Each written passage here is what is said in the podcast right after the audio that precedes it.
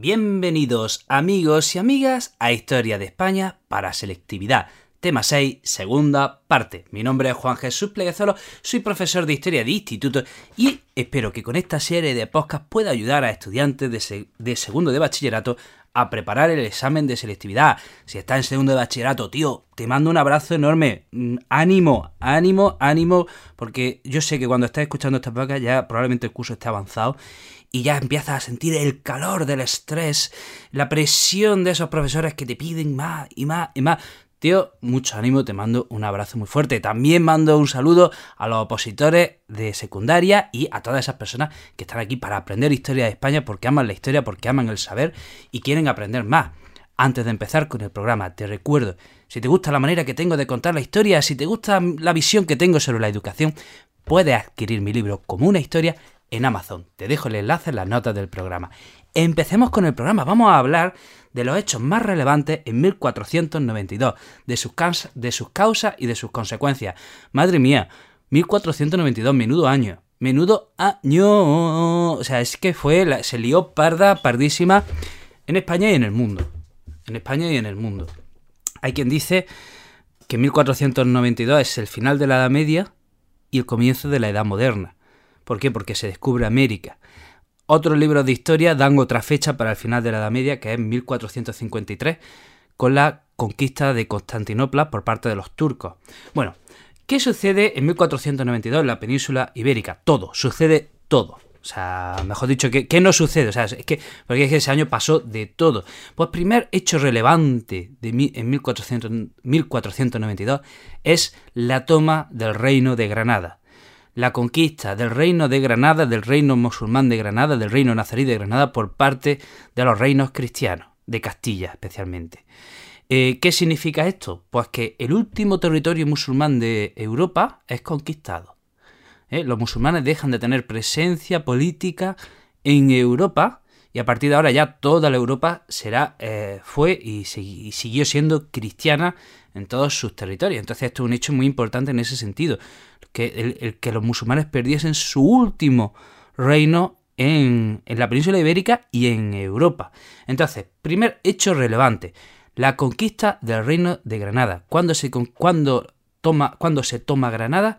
El 2 de enero de 1492, ¿eh? que es un día de fiesta aquí en Granada y un día que siempre trae polémica. ¿eh? Un día que siempre trae polémica. Los que estamos en Granada lo sabemos y es un día, bueno, pues controvertido, que siempre hay debates sobre si ese día se debería celebrar o no. Pero bueno, pero bueno, vamos a explicar las circunstancias en las que se conquista Granada. Miren, en 1481 eh, los reyes nazaríes toman Zahara, que era un pueblo que estaba en manos de los cristianos. Entonces, ahí se reanuda la guerra, se reanudan las operaciones militares entre el reino eh, y se reanuda, la guerra entre el reino de Granada y el reino de Castilla. Pero es que dentro del reino de Granada empieza una guerra civil interna. Sucedió que el hijo, eh, el hijo de, de, una de las mujeres del, sultán, había un sultán que se llamaba Mulacén, ¿vale? Pues tenía varias esposas. Y el hijo de una de estas esposas, Boabdil, se rebeló contra su padre y entonces empezó dentro de Granada una guerra interna entre Boabdil y Mulacén. Y a todo esto el reino de Granada seguía, seguía en lucha contra el reino de Castilla. O sea que imagínense en qué condiciones estaba el reino de Granada de afrontar eh, su guerra contra Castilla. No tenía manera, no tenía manera. Si, ellos mismos, si dentro del reino de Granada se estaban peleando, pues no había manera de que pudiesen frenar a los castellanos. Entonces, el rey Boabdil fue proclamado rey, pero eh, su padre Mulacén no renuncia al trono y se produce esos enfrentamientos y mientras el reino de Castilla avanza, avanza, avanza, hasta que en 1491 se empiezan a negociar las capitulaciones de Granada.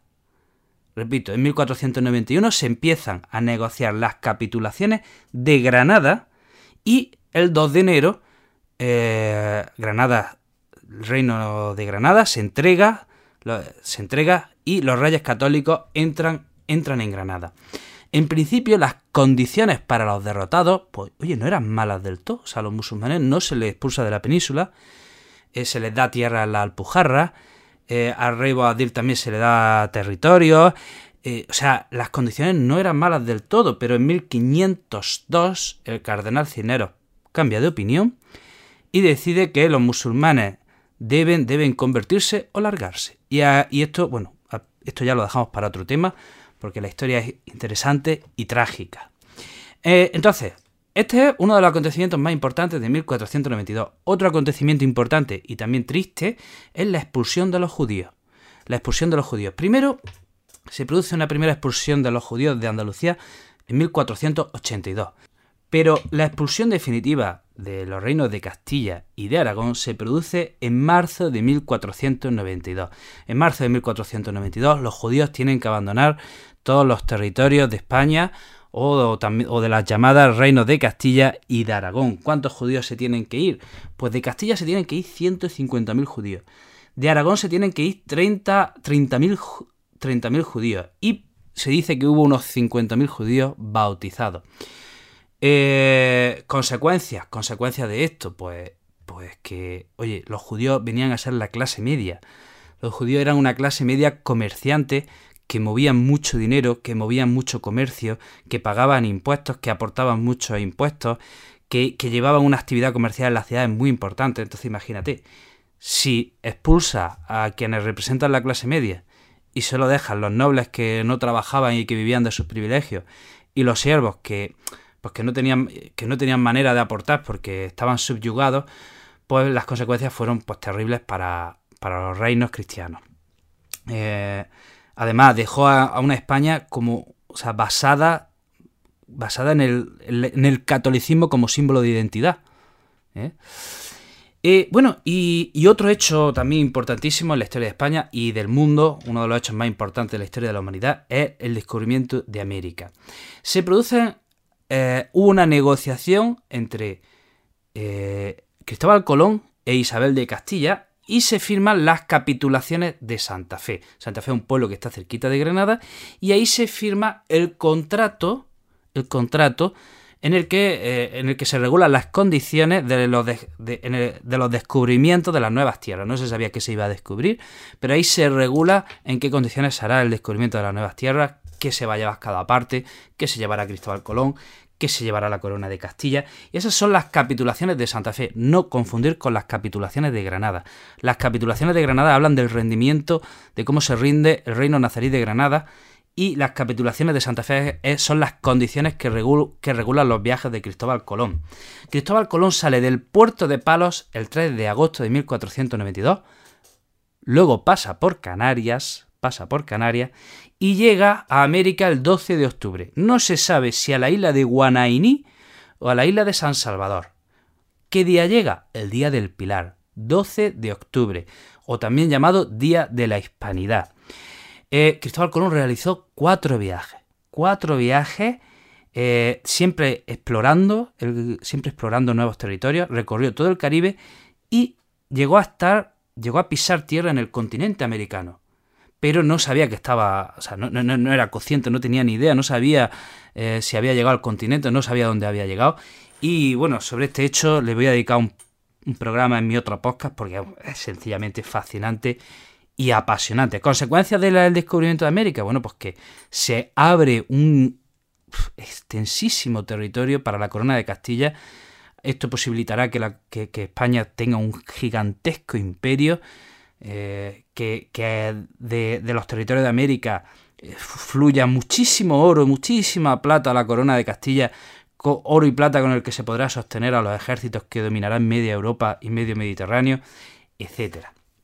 Eh, bueno, hasta aquí, amigo y amiga, el programa de hoy. Espero que te haya resultado interesante, espero que te haya quedado claro cuáles fueron los tres acontecimientos más importantes de 1492.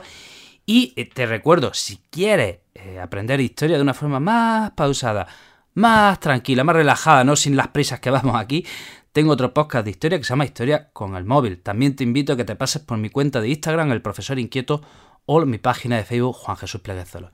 Te mando un fuerte abrazo, te deseo lo mejor y te espero en el próximo programa.